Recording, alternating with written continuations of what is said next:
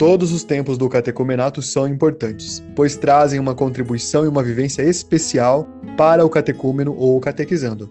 Aqui, trazemos uma reflexão sobre o tempo do catecumenato e sobre como não deixar que este tempo precioso, que é central para o processo de iniciação à vida cristã, se transforme em uma imensa rotina. É uma reflexão sobre as possibilidades também que o tempo da mistagogia nos apresenta. O que é possível fazer de diferente neste tempo? Vem com a gente.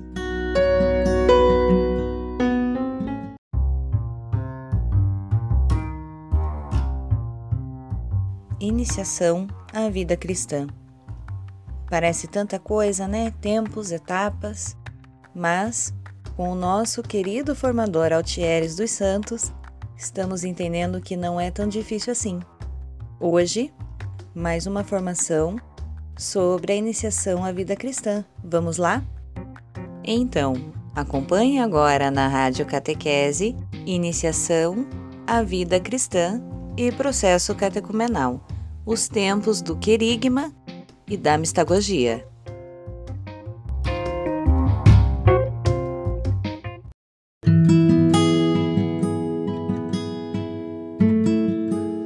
É um tempo de intensa vivência na fé, de, de conhecimento, é um tempo de, é, de encantamento. Querigma tem que ser algo fantástico. Sabe uma coisa interessante que eu tenho testado nos últimos anos em algumas dioceses, onde eu sou assessor? A possibilidade de que as paróquias tenham equipes qualificadas de catequistas só para o querigma, equipes de equipes qualificadas de catequistas só para o tempo do catecomenato e assim por diante. Por que isso? Quando nós temos uma equipe, anote isso aí, quando temos uma equipe de catequistas com uma finalidade clara, essa equipe consegue estabelecer estratégicas e colocar um marco para passar, para avançar, para se qualificar ainda mais. O que é marco? Marco é quando eu tenho uma prática como catequista, uma atuação, uma estratégia, e toda vez que eu testo aquela minha estratégia, eu a melhoro um pouquinho. Então o marco vai para frente e eu consigo avançar mais. Estão entendendo? Então vamos supor, eu sou catequista de Crisma, eu sou catequista de Crisma. Toda vez que eu preciso, no início de uma turma, ensinar Lexio Divina, eu começo ensinando os meus catequizandos com um texto fácil de assimilar na Bíblia, peço para eles circularem o que eles acham mais curioso ali, ou que está meio solto. Aí isso, é, isso talvez não resolve tanto esse ano, então eu falo, ano que vem nós vamos fazer outra coisa. Nós vamos colocar aqui no ambiente do, do encontro de Crisma uma série de símbolos e a gente vai colocar três textos bíblicos na parede do encontro. Os três textos com símbolos relacionados àquilo que está no chão. Eu falo para ele, queridos, leiam o que tem em cada cartaz, leiam o texto para a gente entender algumas coisas, depois olhem aqui, vê se alguma coisa se conecta com o que está no chão aí eles vão começar a fazer ligações. Então veja, eu criei um marco e passei. Eu podia ter feito só, como no ano anterior, que eu só li o texto e falei, olha, vamos achar o símbolo aqui.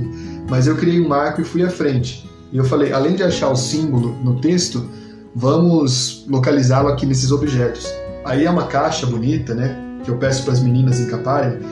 E aí nessa caixa tem brinquedo, tem uma sandália, tem é, tem um peso, tem pedra, tem corda, tem tudo, tem um monte de coisa. É um baú do tesouro ali. Vocês estão entendendo, gente? Então isso se chama marco.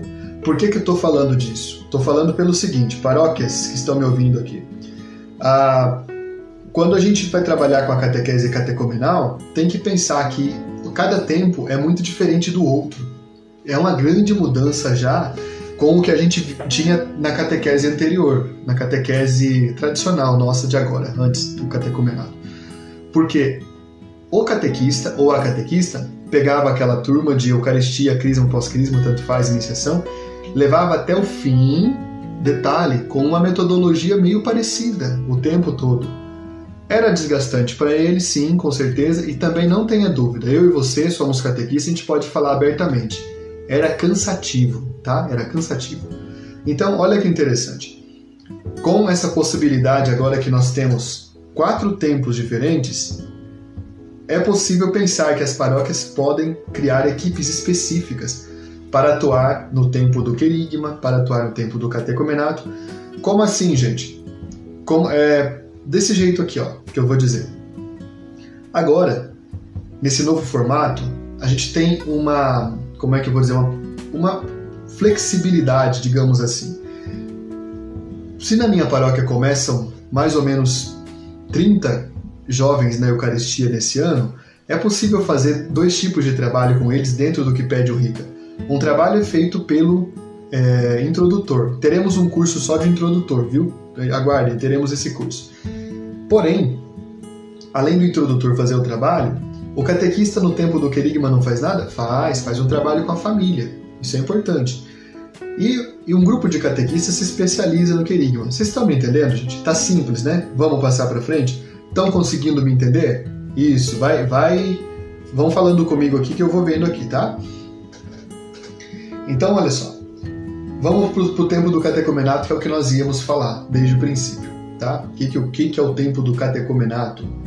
O tempo do catecumenato é o tempo que segue ao querigma. Aconteceu o querigma, esse encantamento, teve lá o rito de admissão para quem não é batizado e teve uma festa para acolher, uma entrega da Bíblia para quem é batizado, tá? Muito bem. Então esse é o tempo do querigma que acabou. Vai começar depois da entrada, da cerimônia da entrada ou da celebração da entrada, vai começar o tempo da catequese, o tempo do catecumenato. Lembra que eu falei ontem que os tempos duram períodos diferentes? O tempo do querigma dura entre dois, quatro meses. Tem paróquias que começam o querigma em agosto. É bom? Né? E aí coloca, chega até o advento, depois que vai começar o catecumenato no ano seguinte. Pode ser. Tem paróquias que fazem o querigma só no tempo do advento, pode ser também. O querigma, gente, é flexível. Ele é flexível quanto tempo for necessário. O catecumenato também é flexível. A princípio, a unidade de tempo básica para fazer um percurso bom no catecumenato é de um ano e oito meses, ou é de dois anos, vamos dizer que é dois anos de catecumenato. Aí você vai ter que somar ainda dois meses de querigma e depois o tempo da, da, da iluminação e purificação. Esse é o único tempo que é fixo. É o único tempo que não dá para negociar. Dá para negociar? Até dá. Mas o tempo da iluminação e purificação é dentro da quaresma. Não vai, não vai fazer sentido fazer fora, viu? Escute o que eu estou dizendo. Vai dar mais trabalho para vocês. Então, queridos, o tempo do querigma é flexível de tempo. O tempo do catecumenato também. E o último tempo, que é a mistagogia, vocês vão ver que também é, tá? Vamos em frente. O que, que acontece no catecumenato a princípio?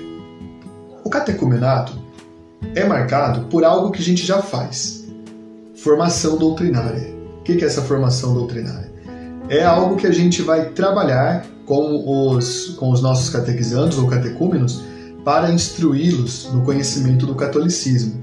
Agora tem mais um detalhe. Isso aqui se chama catequese formativa, né? A gente dá conteúdos e tal, é isso é tranquilo, a gente já conhece. Porém, no tempo do catecumenato, segundo o documento 107 que está aqui em algum lugar nesse ambiente, não sei aonde está, a gente tem que investir na dimensão mistagógica. A gente tem que levar o catequizando, o catecúmeno a ter encontro com Deus. Como? Pela palavra. Por isso a Lexio Divina é tão importante, viu? Por isso a Lexio Divina é tão fundamental. É pela Lexio Divina que a gente vai conseguir fazer esse encontro de oração. É inadmissível, queridos, uma pessoa passar conosco oito, nove anos na nossa catequese, na nossa comunidade, e de repente chegar lá no fim, depois de receber o sacramento do Crisma, e falar que não conheceu Deus na Igreja Católica, porque isso acontece demais. Não vamos fechar os olhos, não. Acontece muito, viu? Só que isso é bem inadmissível. Sabe o que, significa? No mínimo, significa que a catequese que essa pessoa teve não foi de iniciação, não foi boa o suficiente para fazer ela entender o que, que ela precisa entender do catolicismo, tá? O que, que então nós estamos dizendo? O que, que vai acontecer no tempo do catecumenato? Eu já dividi, já falei para vocês, baseado no itinerário catequético, baseado no Diretório Nacional de Catequese, baseado no documento 100, baseado no documento 107, eu dividi o tempo da catequese, gente, em cinco dimensões. Por favor, anota o que eu vou falar. É bem importante. Quem aqui já veio em outra ocasião já conheceu as dimensões. É a dimensão que vai fazer a catequese ser completa, viu? Então você tem que anotar para não ficar dúvida. Como é que são essas cinco dimensões? Elas conseguem dar conta de partes diferentes do processo de tornar uma pessoa discípula de Jesus. Ela consegue fazer aquela pessoa se envolver na Igreja Católica e entender que a Igreja Católica é fundamental para ela e para a realidade, para o mundo. Como é que quais são essas essas cinco dimensões? A primeira dimensão, que a gente não é bom nela ainda, é a dimensão mistagógica, a dimensão do mistério. Anota, por favor. Dimensão mistagógica é a dimensão do mistério. O que, que significa isso? É a capacidade que nós temos, você e eu, como mistagogos, né? O catequista não é professor, ele é mistagogo. A capacidade que nós temos de levar uma pessoa a ter um encontro com Deus, tá? É isso. É aqui que entra a riqueza do Rica para falar dos ritos, das celebrações, dos escrutínios, tá? Falaremos disso, talvez, se der tempo a gente fala assim. Mas olha que interessante. A mistagogia que eu estou falando agora, dentro do catecominato, gente, não é o tempo da mistagogia tá? Não é o tempo da mistagogia. Esta mistagogia que eu estou falando agora é a capacidade de você colocar alguém em contato com Deus. Eu sempre dou um exemplo muito simples. Houve alguma ocasião na tua vida em que você sentiu-se transbordar, em que você conseguiu, sei lá, participar de um retiro, participar de uma homilia muito boa que o teu padre fez e você saiu transformada, transformado? É isso que se chama mistagogia, viu? A mistagogia é a capacidade que a gente tem ou que alguém tem, é o nosso mistagogo, de fazer a gente repensar a nossa vida diante de Deus, diante do mistério de Deus. Mistagogia não é você fazer um discurso bonitinho, por exemplo, dizendo que Deus é legal, Deus é fofo. Não é isso. O catequizando está cansado dessa linguagem, aliás. Não faça isso.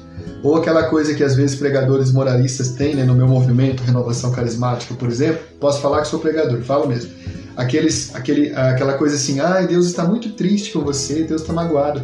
Para com isso, nada disso.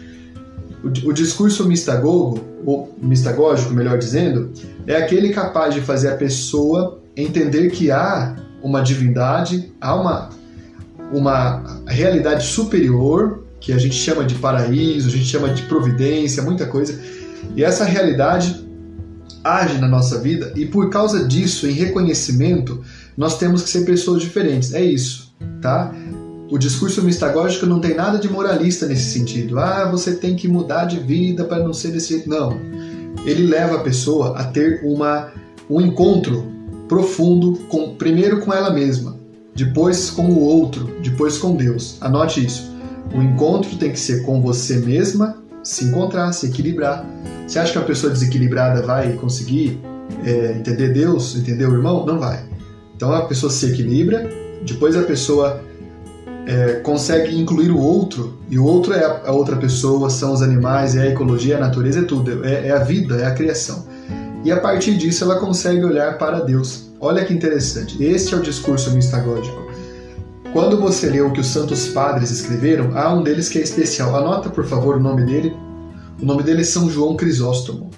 A editora Paulus tem livros muito bons sobre patrística, é a maior coleção em língua portuguesa de patrística do mundo. Tem lá os livros de São João Crisóstomo, que são verdadeiras catequeses mistagógicas. Sabe o que quer dizer Crisóstomo? Anote aí. Crisóstomo quer dizer boca de ouro.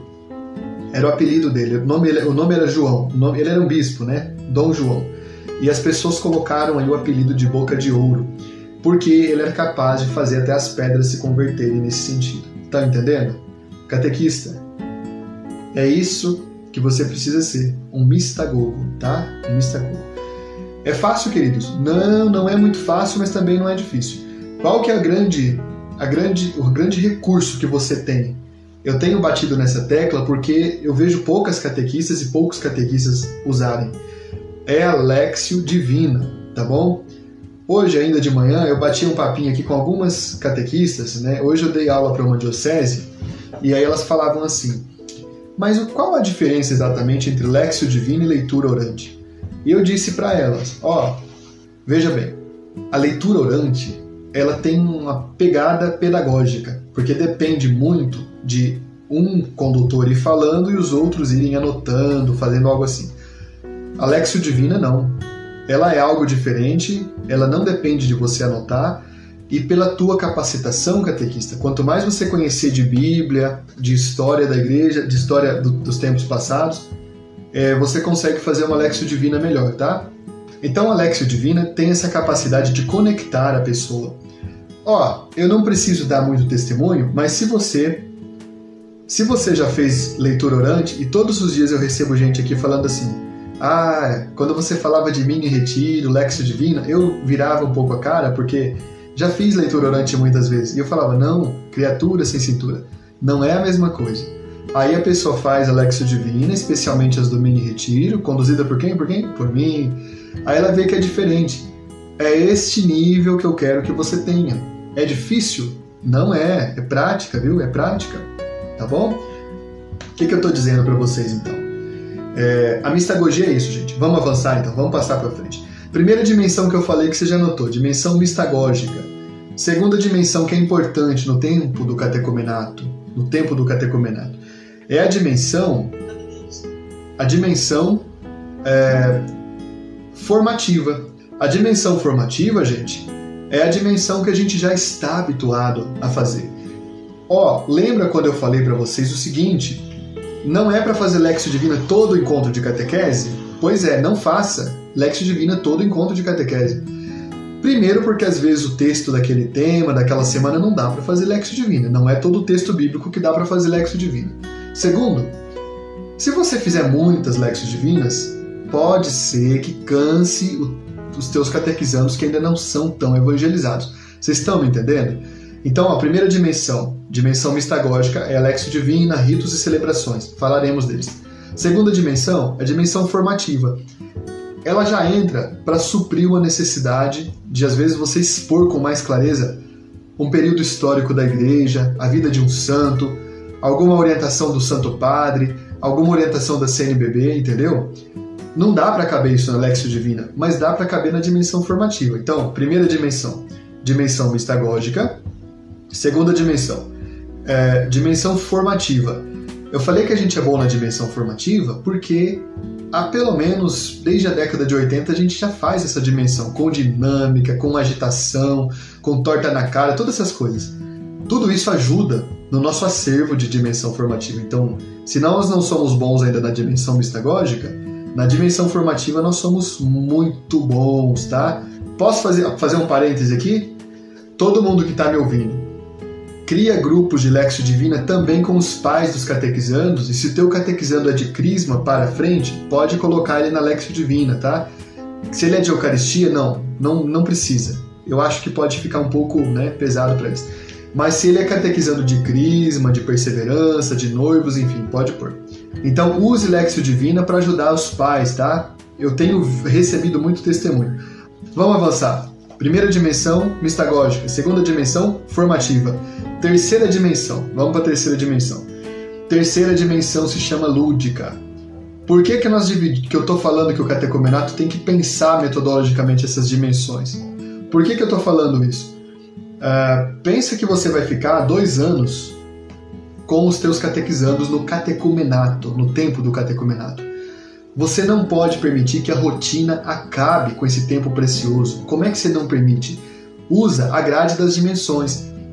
Neste encontro, por exemplo, deste fim de semana, você vai fazer um encontro mistagógico, no outro, um encontro formativo, no outro, um encontro lúdico, no outro, um encontro é, caritativo.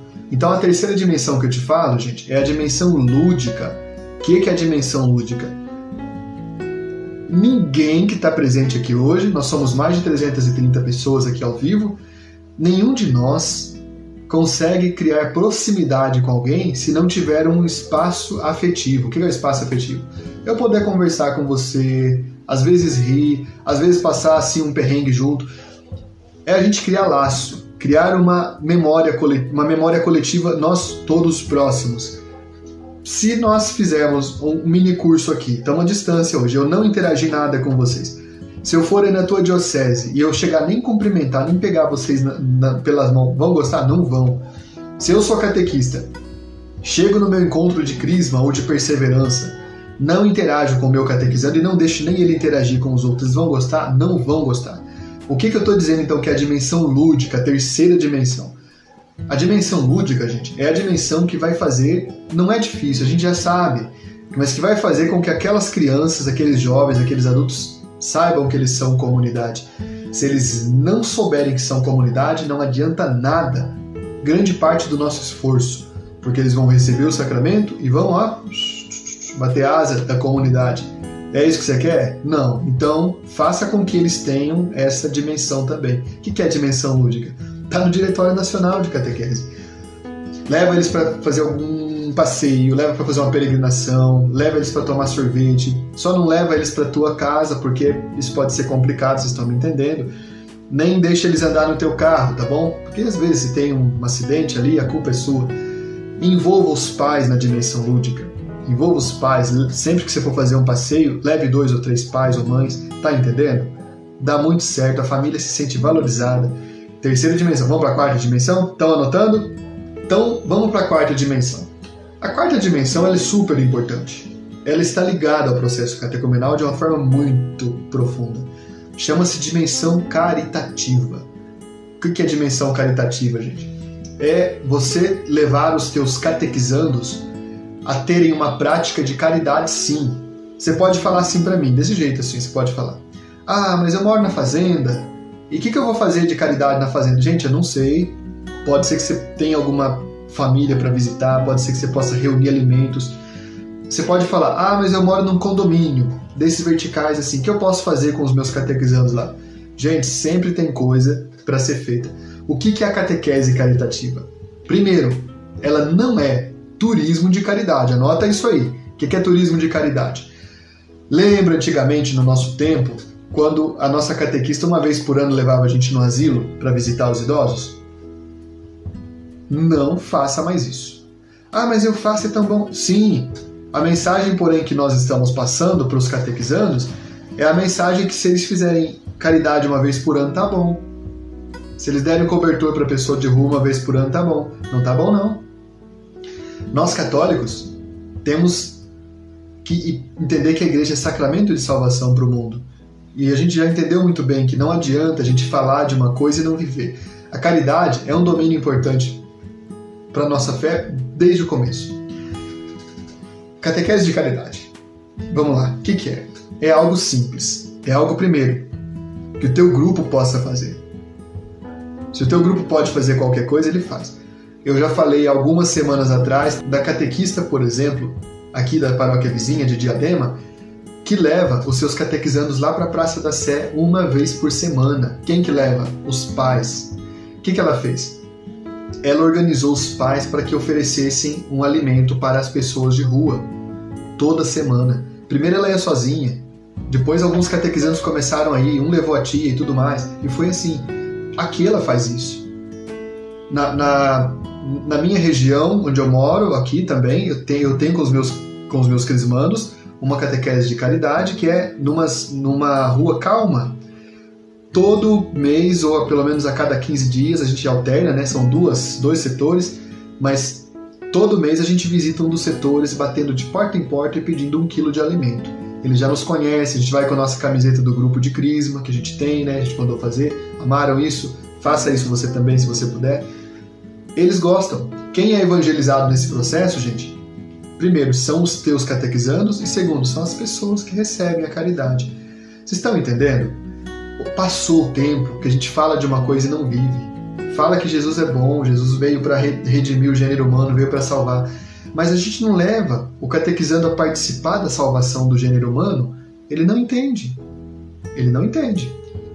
E nós não podemos deixar o nosso catequizando do século XXI, que são crianças, jovens, adultos, idosos inteligentes, preocupados com a realidade, a gente não pode deixar essa parte solta, tá entendendo? Ah, mas como é que eu vou fazer a catequese de caridade? Eu vou fazer, eu vou fazer em outro momento, não é o momento do grupo, tá? Veja bem, não é o momento do grupo. Mas a próxima dimensão, na verdade, chama-se dimensão celebrativa. É dimensão de revisar? Não. É dimensão de é dimensão de rever o processo. É dimensão, aliás, eu não falei errado. Não é a dimensão de celebrar, é a dimensão de rever o processo. Todo mundo conhece o método ver, iluminar, agir, não conhece? O que é o método ver, iluminar, agir?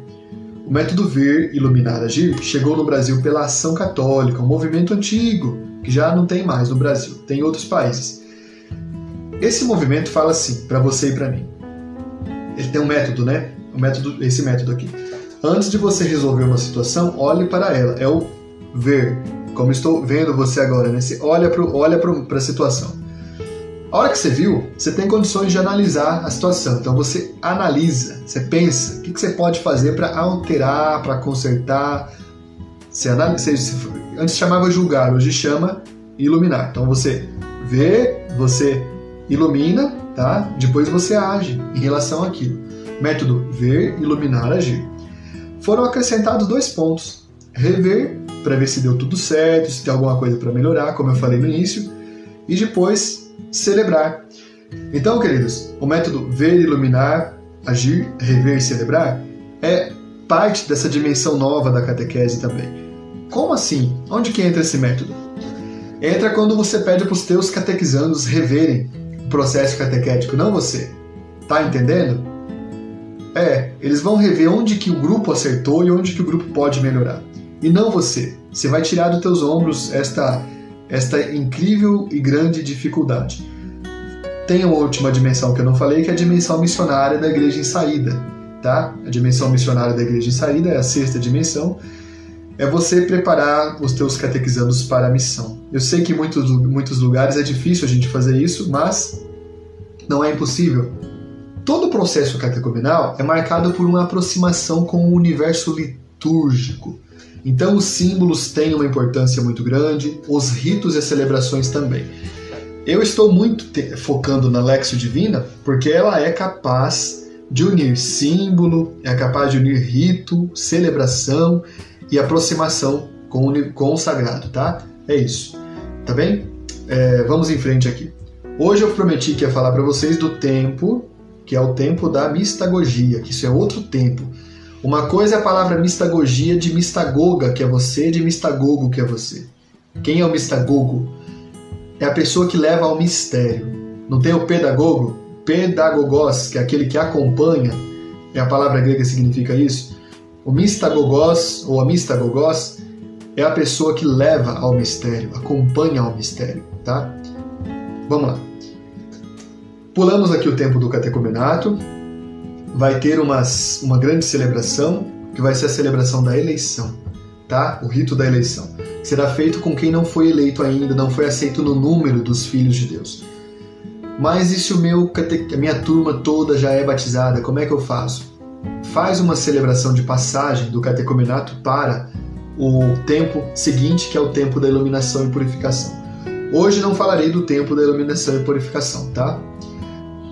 Vimos o querigma, tempo do querigma, vimos o tempo do catecumenato, um pouquinho só. A gente não falou dos ritos, não era o objetivo mesmo. A gente está falando de uma visão pastoral, tá? E a gente vai pular iluminação e purificação, que é o terceiro tempo. Que que é, onde que acontece a iluminação e purificação? Acontece coincidente com a quaresma. O que, que você faz? Vou falar rapidinho só. Nela acontecem os escrutínios, acontece a entrega do símbolo, que é o creio, né? Acontece a entrega do Pai Nosso, que é a oração do Senhor práticas quaresmais e os ritos da quaresma. Vamos ter que pular só para a mistagogia por causa do tempo. O que é que nós faremos no tempo da mistagogia? O tempo da mistagogia é curioso, sabe por quê? Na nossa, no nosso formato atual é curioso. Quando acontece o tempo da iluminação e purificação, os catequizandos recebem os sacramentos no domingo da ressurreição, no tempo pascal, ou quando o bispo pode, o padre pode, tá? Tem que ser, no, no, tem que ser na manhã da ressurreição, aliás? Não precisa. Como é, que, como é que uma paróquia gigante com 80 comunidades, nós temos tantas, aí vai conseguir dar conta? Não dá. Dá para fazer no tempo pascal, mas não foi possível? Faça depois. Tá? É, então, uh, faz a celebração dos sacramentos quando é possível. Vamos para a segunda parte, então, que é o tempo do, uh, da mistagogia. O que, que é o tempo da mistagogia? ele acontece na Páscoa, tá? Acontece na Páscoa e depois dela. O que, que acontece nesse período? O jovem já recebeu o sacramento, o adulto, a criança já recebeu o sacramento. Por que, que vai continuar tendo catequese? Porque a mistagogia é um aprofundamento. É aqui que vem de novo uma coisa muito importante. Ele é um aprofundamento em que a pessoa que teve experiências mistagógicas profundas vai continuar tendo agora. O catequista vai ter que ter uma equipe boa, a paróquia, né? Vai ter que ter uma equipe boa para preparar retiros profundos para eles. E vai ter que ter um projeto pensado para eles. O tempo da mistagogia era a luva que estava faltando na evangelização do Brasil. A gente não está sempre reclamando que os catequizandos acabam de receber o sacramento e vão embora, batem as asas? Pronto. A mistagogia é a oportunidade. Mas o que, que vai fazer na mistagogia? Você vai continuar fazendo encontro de catequese normal com eles? Não, gente, não é isso. Terá encontro sim. Mas ó, vamos pensar pastoralmente comigo. Qual que é a minha proposta para vocês? A minha proposta é a seguinte: tá no rota de navegação essa proposta, pode pegar lá. A minha proposta é que você que trabalha com Eucaristia, com Crisma, com qualquer tipo de catequese, com catecumenato de adultos, quando eles já receberam o sacramento ou os sacramentos, não os deixe soltos, soltos assim no mundo. Combine com eles, a minha proposta é simples: combine com eles uma ação missionária em outra diocese ou em outra paróquia. É sofisticada também, essa proposta é audaciosa. É impossível? Não é, gente, não é impossível. Vai dar trabalho no primeiro, nos primeiros tempos? Um pouquinho só, vai dar trabalho. Como é que você vai fazer? Vamos, vamos pegar o meu caso. Estamos implantando isso e está dando muito certo. Eu, que sou catequista de Crisma, trabalho com uma faixa que dá mais certo isso. Catequese de Eucaristia, não, vai ter que pensar outra proposta. Mas, catequizando de Crisma, de Perseverança, também sou catequista de Perseverança, podem fazer o seguinte: escolham uma paróquia da tua diocese onde seja mais tranquilo. Tudo isso tem que estar tá alinhado com o teu padre, com a tua coordenadora. Pede para eles virem assistir essa live aqui. Se quiser, me liga que eu explico certinho o esquema. Vou aí na tua diocese te ensinar a fazer isso. Se eu tiver tempo, eu vou na semana da missão junto com vocês. Vocês têm que preparar junto com os pais, é uma coisa muito boa. E principalmente com os catequizandos. Eles amam, eles amam, eles amam de paixão, porque eles vão ter a oportunidade de sair da própria casa, sair da própria paróquia e ir ao encontro das outras pessoas. Algumas congregações no Brasil já realizaram esse trabalho ao longo dos tempos, nos seus colégios. Né? O que, que, eles, que, que alguns colégios católicos fazem? fazem uma experiência de missão de uma semana, que às vezes chama semana missionária, por exemplo. Né? Depende da espiritualidade. Aí, é, eles levam né, a, a, os catequistas daquele colégio católico, né, os, os, as pessoas que acompanham a pastoral daquele colégio, algum professor, uma irmã, um padre e alguns pais, preparam, conversam com o padre de uma outra paróquia, tudo conversado, tudo dialogado, preparam os jovens, levam um ano preparando eles, falando: gente, vamos se preparar que em dezembro ou em julho nós teremos a semana da missão, a semana missionária. Os jovens ficam na expectativa. E o que, que acontece na semana da missão? É o que é muito simples, gente. Os jovens, eu fiz isso várias vezes. Tenho, ah, quem, quem quiser iluminação, tem vídeos lá no meu canal do YouTube. Lá os primeiros vídeos são isso. Lá em 2010, tá lá, tá tudo lá. Eles vão visitar aquela paróquia, por sete dias eles vão morar lá. Eles vão ficar lá por sete dias. Vão ficar no chão, vão levar colchão, a paróquia vai fornecer, tá? Não vão ficar, vão ficar às vezes no salão paroquial, onde for possível, no ginásio. Claro, meninos de um lado, meninos do outro, você sabe disso, a gente está sabendo disso, né? Como é que funciona. A gente não nasceu ontem. E durante o dia eles vão fazer duas atividades. De manhã eles vão abençoar a casa das pessoas. Rezar o Pai Nosso, jogar água benta. As, as, pessoas gostam muito desse tipo de ação. As pessoas vão gostar muito quando, quando chega jovens de outra cidade, de outro lugar, para abençoar, vão achar fantástico. Aí, à tarde, vão fazer lá na, na, na matriz, no salão paroquial, uma atividade com crianças. Que os teus, teus catequizandos vão conduzir as atividades, que são jogos, brincadeiras, atividades catequéticas. É isso, gente. É uma experiência rica, única, que vai marcar a vida deles para sempre. É uma semana de missão. Não é difícil pensar isso. Vai muitos recursos? Não vai muito, e a maior parte dos recursos é vinda da família. O que, que tem que acontecer é você, catequista, ver que essa ideia pode dar certo, você, catequista, entender que catequese é muito mais que você pegar o livro de catequese e ir para a tua sala de catequese dar catequese. É você entender que catequese é igreja em saída, catequese é desenvolver para a missão. Como é que a gente quer que tenha novas vocações catequéticas, vocações laicais, vocações religiosas, vocações presbiterais a gente não prepara para a missão. A gente está brincando com a sorte. Temos vocações que todos os anos passam aos milhares pelas nossas mãos. E por que, que a gente não desenvolve? Porque a gente pensa que catequese é sentar os, os catequizandos numa fileira e passar lição para eles na lousa. Ou a gente colocar eles num círculo e fazer dinâmica só com eles. Catequese é mais, queridos, catequese é mais. Olha, transfira parte das tuas preocupações, dos teus anseios para os teus catequizandos, que eles vão ter respostas muito interessantes. Vamos explicar o que eu estou fazendo aqui. Estou preparando os meus crismandos, já vão receber o sacramento. Assim que eles receberem o sacramento, vai começar o tempo da mistagogia. Começou o tempo da mistagogia, eles teoricamente não tem que vir na catequese mais. Eles já ganharam a formatura, né, que é o sacramento. Eu falo, não, agora que vai começar a missão de católicos, agora que vocês têm o sacramento da crisma, vocês são chamados para dar a bênção. O que, que nós vamos fazer? Nós vamos, no fim do ano, por exemplo, nós estamos pensando nessa data, assim que se passar a pandemia, claro, nós vamos para uma paróquia do interior, lá de Águas de Lindóia, e nós vamos fazer uma semana de missão numa paróquia que tem que, que a gente vai fazer nessa paróquia? Já conversamos com o padre, tudo certinho. A gente vai visitar as casas de manhã, eles vão visitar. Quem que vai estar junto? Vão ser equipes deles. Mas sempre tem um catequista, sempre tem um pai, né? É isso, gente, é isso que está acontecendo. E lá eles vão fazer esse trabalho de abençoar as casas. É uma missão, é uma. É uma... Nunca viram Santa Missão? Santas Missões, pessoal? É isso. À tarde eles vão fazer um trabalho lá no salão paroquial à noite eles descansam, a gente faz partilha, fazemos lexio divina, fazemos os nossos ritos. É muito bom. É difícil fazer isso? Não é difícil.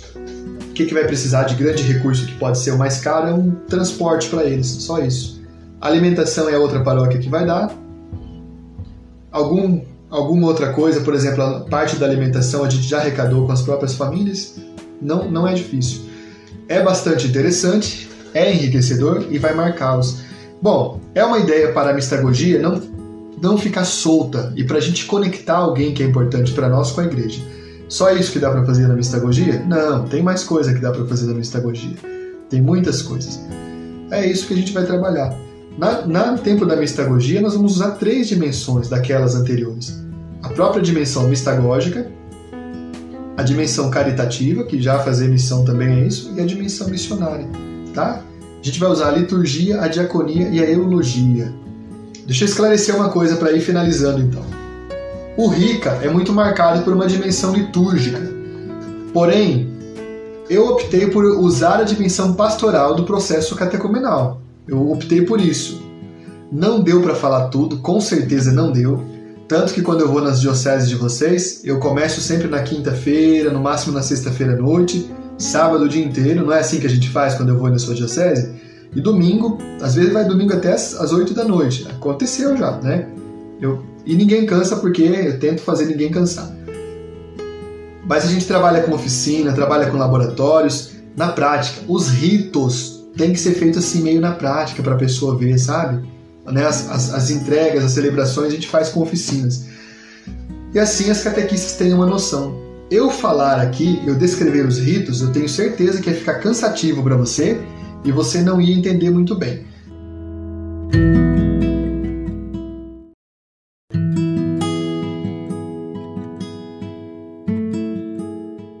Obrigado a você que acompanha, que compartilha a Rádio Catequese. Nós precisamos muito do teu apoio para chegar a tantas e tantas catequistas que ainda não conhecem esta ferramenta preciosa.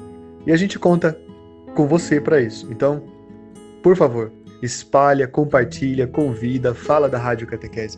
Um abraço muito carinhoso. Fique com Deus.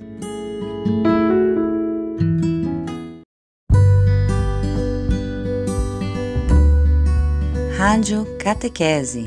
Sintoniza teu coração no coração de Deus.